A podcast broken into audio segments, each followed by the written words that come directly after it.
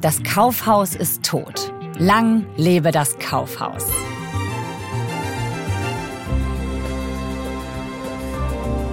Dreimal insolvent in drei Jahren. So geht's der Kette Galeria.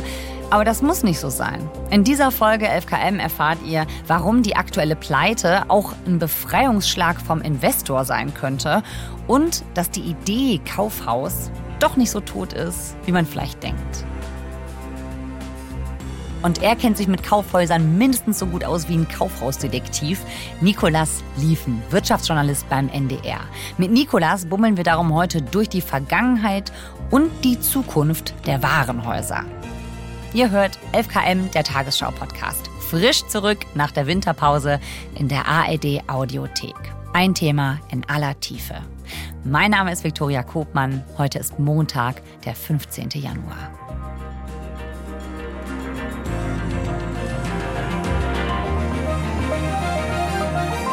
Hallo Nikolas. Hi, grüß dich.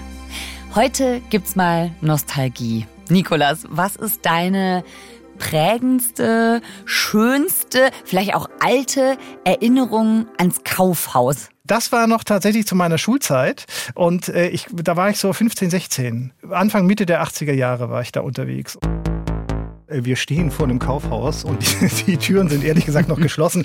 Es ist nämlich Sommer- oder Winterschlussverkauf. Ich kenne das noch von früher. Ich bin da wirklich hingepilgert zu dem Warenhaus und ich erinnere mich an ganz viele Menschen, die vor diesen verschlossenen Türen standen und ich war einer davon. Und ich kann mich gut daran erinnern an einen, ja, das war so ein mintfarbener Wollpulli, fürchterlich groß, fürchterlich großer Kragen. Also entweder wäre ich heute total out oder total in mit diesem guten Stück. Ich habe mich gefreut wie ein Schneekönig und habe äh, mir diesen Pulli gekauft und habe ihn sehr, sehr sehr lange noch getragen. Okay, also eigentlich richtiger Warenhaus-Fan. In der, also zu der Zeit tatsächlich. Also in der Tat, auch heute ehrlich gesagt auch noch so ein bisschen. Also damals scheint die Welt noch in Ordnung zu sein oder zumindest besser für die Kaufhäuser. Gehen wir noch mal kurz einen Schritt zurück. Was hat Kaufhäuser denn eigentlich so erfolgreich gemacht, als die aufgekommen sind, so vor über 100 Jahren?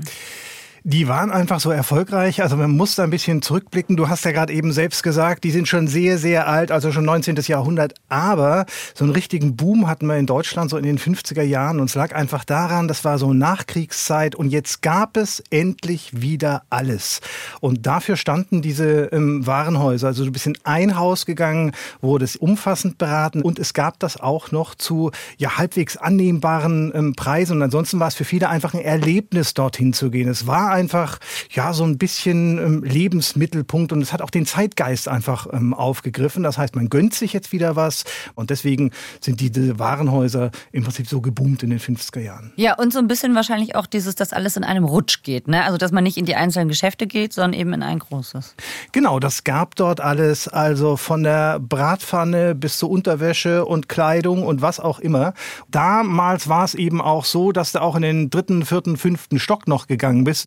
Aber damals war das einfach so, dass in jedem Stockwerk einfach irgendwas, ja, im Prinzip was Tolles war. Und es gab eben das komplette Angebot. Gibt's heute zum Teil nicht mehr. Also es gibt einen Niedergang vom Konzept Kaufhaus oder eben Warenhaus. Genau. Also vielleicht muss ich das auch noch mal kurz erklären. Es gibt so eine Abgrenzung zwischen Kaufhaus und Warenhaus.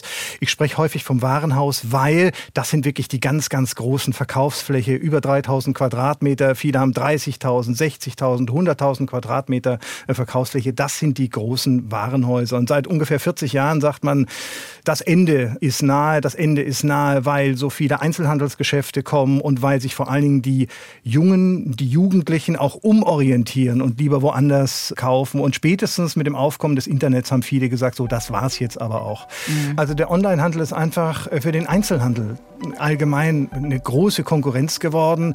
Beim Onlinehandel ist es so, dass wir einfach über Jahre hinweg Wachstumsraten gesehen haben, die zweistellig waren. Vor allen Dingen auch, und das war in letzter Zeit schon ähm, beachtlich, bei der etwas älteren Generation. Auch da gab es Wachstumsraten von 10, 11 Prozent, was das Thema Online angeht. Und man sagt, jeder Vierte heutzutage bestellt mindestens einmal in der Woche online, ob jetzt Kleidung oder Technik ähm, oder was auch immer. Und wir hatten es gerade während der Pandemie auch, dass online kräftig zugelegt hat. Allerdings, da haben auch viele gesagt, so, das war's jetzt mit dem stationären Einzelhandel und das Gegenteil ist passiert. Nach der Pandemie hat der stationäre Einzelhandel wieder zugelegt und deswegen bin ich auch mit solchen Prognosen, die sagen, bis 2040 passieren 95 Prozent aller Einkäufe nur noch im Internet. Solche Prognosen gibt's. Ich bin da ehrlich gesagt ein bisschen vorsichtig. Aber es lässt sich ja trotzdem nicht leugnen, dass es schon abwärts gegangen ist mit vielen großen Häusern in den letzten Jahren. So einen richtigen Cut gab es zum Beispiel so rund um die Finanzkrise. Da war es einfach letztendlich dann so, dass das Geld gefehlt hat. Und da haben wir sehr viele Schieflagen gesehen, Insolvenzen gesehen von ähm, Hertie und Wohlwort und ähm, Sinleffers und Wehmeier und so weiter und so weiter. Immer mehr der klassischen Warenhäuser verschwinden. Das traditionelle Warenhauskonzept passt nicht ins 21. Jahrhundert, meinen Branchenkenner. Ein weiteres deutsches Traditionsunternehmen ist am Ende. Die Kaufhauskette Hertie. Sämtliche Warenhäuser sollen bis zum Sommer geschlossen werden. Nach Angaben des Insolvenzverwalters werden Anfang 2010 sechs Filialen geschlossen. Karstadt hat einen neuen Eigentümer. Der österreichische Immobilieninvestor Benko übernimmt Karstadt René komplett. Benko, lange eine Art Finanzjongleur mit Großstadtimmobilien wie dem KDW in Berlin und Kaufhausketten. Die traditionsreichen Marken kämpfen im Wettbewerb gegen Onlinehandel, Verödung der Innenstädte und hohe Mieten bereits eine ganze Weile zusammen als Galeria Karstadt Kaufhof. Ein weiterer herber Schlag.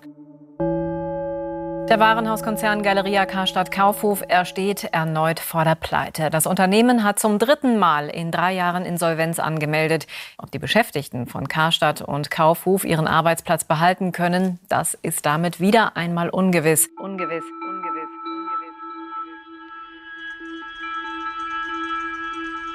Also es gab Fusionen in den letzten Jahren, Sanierungspläne, Staatshilfen, auch Entlassungen.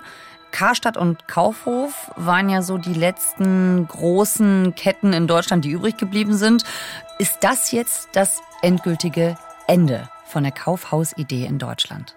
Nee, das ist es nicht. Also ähm, Benko ist nochmal ein ganz spezieller Fall einfach, weil Benko überhaupt nicht, das kann man heute sagen, das wusste man eigentlich damals auch schon, an dem Thema Warenhaus und Kaufhaus überhaupt nicht großartig interessiert war, sondern das ist einfach einer, der hat mit Immobilien sein ähm, Geld verdient, solange er es noch verdient hatte, und hat immer auf die Immobilien geschielt und nicht auf äh, das Warenhausgeschäft. das muss man einfach getrennt sehen von dem, was eigentlich gerade im Warenhausbereich tatsächlich passiert passiert. Wir haben Warenhäuser, die funktionieren und die werden auch weiterhin funktionieren. Wir haben Warenhäuser, die werden nicht funktionieren. Die sind an den Standorten einfach falsch angesiedelt, die haben die falschen Konzepte und so weiter. Also die Idee komplett gestorben ist sie auf keinen Fall. Also es wird weiterhin Warenhäuser geben, aber insofern ist es richtig, es wird Warenhäuser auch geben, die leider schließen müssen und die verschwinden werden. Wenn wir uns jetzt mal den ganz aktuellen Fall rund um Galeria anschauen. Was ist denn unter dem Unternehmer René Benko dann konkret schiefgelaufen? Also er war nicht richtig interessiert, sagst du, aber er hat doch investiert. Naja, das Erste, was er da gemacht hat, ist, dass er die Mieten hochgesetzt hat. Und zwar drastisch. Er hat die Mieten verdoppelt. Investor René Benko, dessen Signa-Gruppe sowohl Besitzer von Galeria ist und gleichzeitig Immobilien wie die Unternehmenszentrale an Galeria vermietet, zu vergleichsweise sehr hohen Mieten. Die sollen jetzt neu verhandelt werden, denn eigentlich sei das Unternehmen gesund, behauptet die Geschäftsführung, trotz der vielen Pleiten und die Mieten erhöhen. Das konnte er ja, weil seiner Signa-Gruppe ein Teil der Immobilien gehört, wo Galeria eingemietet war, richtig? Der hat Karstadt und Galeria übernommen, hat dann zum Teil die Immobilien verkauft und für die Immobilien, die er behalten hat, hat er die Mieten einfach drastisch nach oben gesetzt und das macht er übrigens bis heute.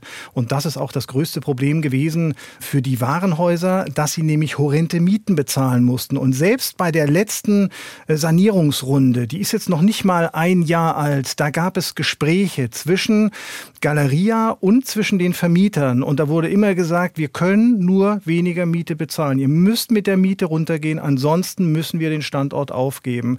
Und äh, letzten Endes haben äh, praktisch alle Vermieter haben ähm, zugelassen, dass die Miete gekürzt wird und zwar deutlich gekürzt wird. Die einzigen, die nicht darauf eingegangen sind, Das ist die Holding von Benko, nämlich Signa. Die sind bei ihren Mieten geblieben, ungefähr roundabout 20 Standorte und haben weiterhin die extrem hohen Mieten, die völlig unüblichen Mieten abkassiert. Und das war letztendlich ein Riesenproblem für diese Standorte. Gleichzeitig hat aber auch der deutsche Staat in den vergangenen Jahren viel Geld in die Hand genommen, um früheren Warenhäusern von Karstadt und Kaufhof, heute Galeria, zu helfen. Die Rede ist von 680 Millionen Euro staatlicher Hilfe, also eine ganze Menge Geld.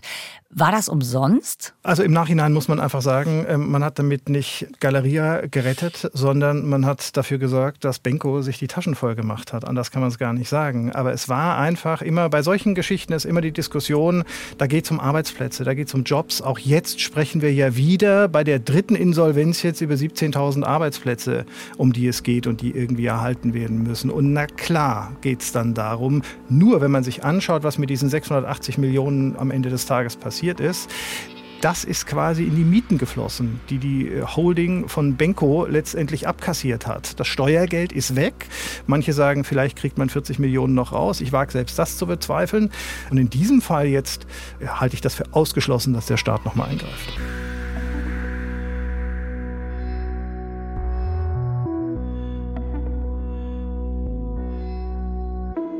Kann es denn sein, dass die jetzt neu angemeldete Insolvenz dann auch eher so eine Art Befreiungsschlag von Benko sein könnte, also um eben unabhängig von ihm zu werden?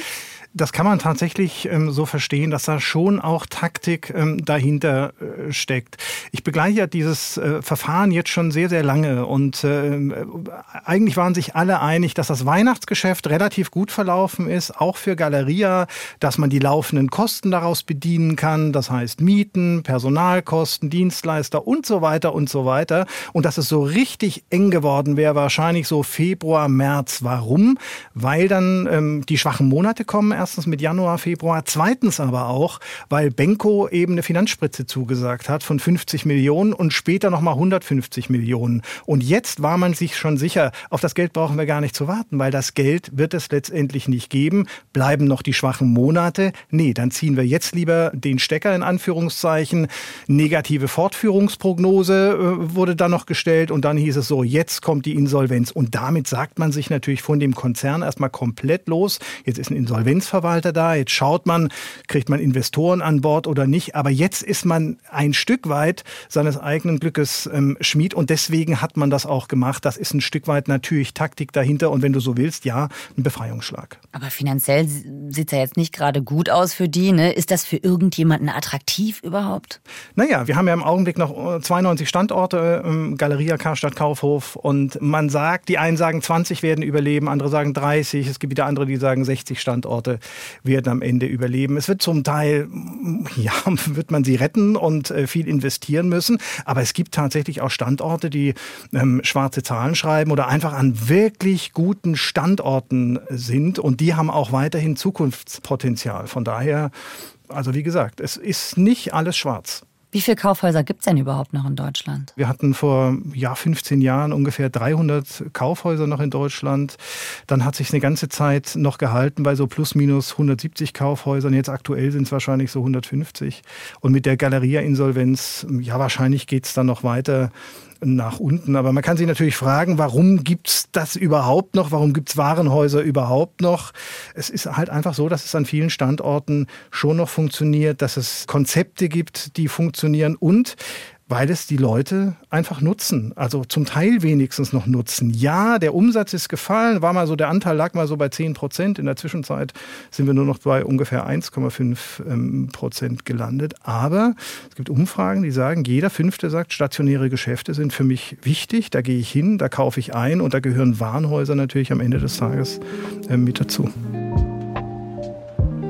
Gehen wir nochmal zurück ins Warenhaus, auf die Rolltreppe oder vor die Türe, aber nicht in die Erinnerung von früher, sondern heute. Also wenn wir jetzt zusammen da die Rolltreppen hochfahren und auf dem Weg durch die Abteilung schlendern, was sehen und erleben wir da heute Beziehungsweise welche konkreten Probleme siehst du da wirtschaftlich? Also für mich ist das größte Problem, wenn ich in so ein Kaufhaus gehe, wenn ich in einen Discounter gehe zum Einkaufen, Lebensmittel einkaufen, dann empfängt mich erstmal die grüne Abteilung und dann äh, schwirren mir Aromen äh, durch die Nase, dass ich ein bisschen entschleunige und möglichst meinen Einkaufswagen vollpacke. Und wenn ich heute in ein Warenhaus gehe, dann empfangen mich da mal Taschen und mal Parfüm und mal Schmuck und mal sonst was, Schuhe und so. Das ist oft nicht wirklich einladend, wenn man da reingeht. Und dann ist dieser Übergang von einer Abteilung in die nächste ist tatsächlich total schwierig. Und man hat auch sehr häufig das Gefühl, gerade in den Warenhäusern, die schon seit 20, 30, 40 Jahren zum Teil am Ort sind, dass die Zeit schon ein bisschen stehen geblieben ist. Und äh, da möchte ich den Beschäftigten auch gar keinen großen Vorwurf machen. Aber ich habe äh, hin und wieder dann doch das Gefühl, dass so die Freude bei der Arbeit bei vielen doch ein Stück weit verloren gegangen ist. Heißt, äh, keine gute Beratung, keine nette Bedienung. Es gibt Umfragen, die sagen, was zählt für Sie beim Einkauf? Und die einen sagen Angebote, günstige Preise, sagen 50 Prozent, das wollen wir haben. Und da ist online natürlich ein Trumpf. Aber an Position 2, und das sagen 38 Prozent äh, nach dieser Umfrage, sagen, ich möchte sehen, ich möchte fühlen, ich möchte äh, was in der Hand haben, ich möchte es testen. Und das ist einfach ein Riesenvorteil ähm, der, sowohl der Läden als auch letztendlich der Warenhäuser. Erstens, dass die Sachen da sind. Zweitens, dass die Beratung da ist. Und eins darf man auch nicht vergessen. Thema Demografie. Also es gibt einfach immer mehr ältere Menschen in unserem Land und die haben das eigentlich ganz gerne, wenn ihnen Dinge nochmal gezeigt werden, wenn sie gut ähm, beraten werden, wenn sie einen Ansprechpartner haben, Thema Kundenbindung. Ich glaube, auf diesem Feld kann man einfach noch viel, viel mehr ausspielen. Aber woran liegt das denn, dass es anders ist als früher in Sachen Kundenservice? Was hat sich denn da geändert? Also das eine ist sicherlich, dass wir Kunden besser informiert sind, weil wir uns vorher im Internet gut informieren meistens und dann doch auch ein Stück weit mehr erwarten, wenn wir in die Läden gehen. Das zweite ist aber, und gerade wenn ich mir die Warenhäuser angucke, dann ist, glaube ich, das Frustpotenzial da einfach schon sehr, sehr hoch. Also wenn ich über Jahre, und es ist jetzt die dritte Insolvenz bei Galeria, und wenn ich über Jahre äh, mitgeteilt bekomme, dass mein Arbeitsplatz unsicher ist, dass ich Gehaltseinbußen hinnehmen soll, dass das Weihnachtsgeld nicht fließt und dann kommt wieder eine Insolvenz, Insolvenz. Und dann kommt wieder die Frage, geht es mit dem Job weiter, wenn ich da schon seit 25 oder 30 Jahren arbeite, dann kann ich auch schon verstehen, dass der Frust zum Teil relativ hoch ist. Und dann dritter Punkt, Weiterbildung kostet Geld. Und auch hier muss man einfach sagen, muss mehr investiert werden, weil ich doch auf jeden Fall den Eindruck habe, dass ganz, ganz viele wollen. Aber letztendlich muss man die freischaufeln und muss, wie gesagt, Weiterbildung anbieten. Und ich glaube, da hapert es auch an ganz, ganz vielen Stellen. Das ist ein Riesenthema, das zu wenig investiert wurde in den vergangenen Jahren. Und es trifft nicht die Luxushäuser, aber es trifft sehr, sehr viele der Warenhäuser. Liegt sehr häufig daran, dass man Leute ins Boot geholt hat, Investoren ins Boot geholt hat, die nicht aus dem Warenhaus Warenhausbereich kommen, sondern die haben geguckt, wo kann ich Kosten senken und wo kann ich und wie kann ich die Einnahmen steigern. Ja, schauen wir uns das nochmal genauer an, dieses Warenhaus der Zukunft quasi, denn es gibt sie ja, die Warenhäuser, die funktionieren und du sagst, das hat auch Zukunft, diese Idee an sich. Man muss es nur richtig machen. Also, was sind die Zutaten dafür Erfolg? Wir haben gerade schon mal so ein bisschen über Beratung gesprochen. Was müsste sich da konkret verändern, um in Zukunft noch Leute anzusprechen? Also Punkt eins, der Standort muss passen. Das ist schon mal Nummer eins. Also du brauchst eine kritische Masse. Man sagt mindestens 100.000 Einwohner im Einzugsgebiet. Wahrscheinlich noch deutlich mehr. Andere sagen, eine Million wären wichtig. Dann sprechen wir tatsächlich nur noch über die ganz großen Metropolen. Und dann muss es tatsächlich aufs Publikum komplett zugeschnitten sein. Wir haben gerade gesprochen über die Luxuskaufhäuser. Es gibt auch andere ähm, Kaufhäuser übrigens. Wir haben eins in Osnabrück. Die haben ein Sporthaus, ist das. Die haben ein riesen Wasserbecken auf aufgebaut, 100 Quadratmeter mit einer künstlichen Surfwelle, kannst du von überall draufschauen und dir das anschauen. Das funktioniert auch. Also es gibt so ja spezielle Ideen oder Kaufhäuser, die sich tatsächlich auf die Kundschaft komplett einstellen und einfach so einen Mehrwert schaffen ähm, in ihrem Gebäude. Und das fehlt bei sehr, sehr vielen Kaufhäusern. Dieses, ich mache mal ein Kaufhaus und dieses Konzept packe ich einfach an 10, 15, 20 Standorte und verändern gar nichts, sondern läuft einfach dieses Konzept. Das funktioniert nicht. Es muss wirklich auf die Kundschaft zugeschnitten sein und auf den Standort. Das ist zwingend notwendig.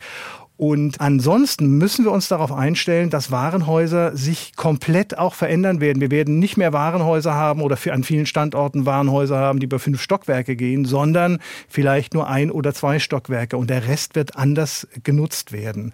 Und ich frage mich natürlich immer, wie sähe denn ein Kaufhaus von Amazon aus? Wenn Amazon ein Kaufhaus hätte, das wäre hell, das wäre nicht vollgepfroppt, das wäre total ähm, flexibel auch, was das Angebot angeht und es wäre total auf die Kundenwünsche zugesprochen. Das machen die an erster Stelle, Wünsche der Kunden. Und das ist das tatsächlich, ähm, wo man ähm, manchmal als Kunde sagt, geh doch mehr auf mich zu, ähm, räum mir doch vielleicht auch mal das, was ich im Onlinehandel habe. Ist für mich zum Beispiel ein ganz wichtiges Kriterium. Ich kann meine Ware zwei Wochen zurückschicken. Sowas hätte ich ganz gerne auch tatsächlich im stationären Handel.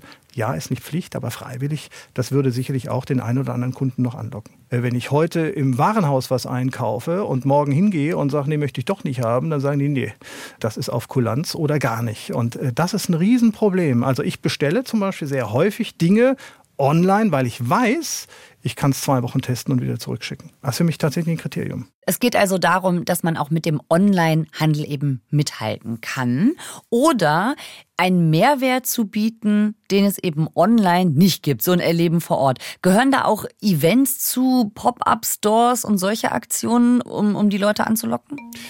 Ich glaube, das kann ein Teil sein, aber das ist nicht die Lösung. Man muss einfach noch mal klar sagen, es gibt Umfragen, die sagen, die Menschen wollen stationär, sie wollen aber auch online und im liebsten Falle möchten sie das gerne kombinieren. Und das heißt jetzt nicht im Laden informieren und online kaufen.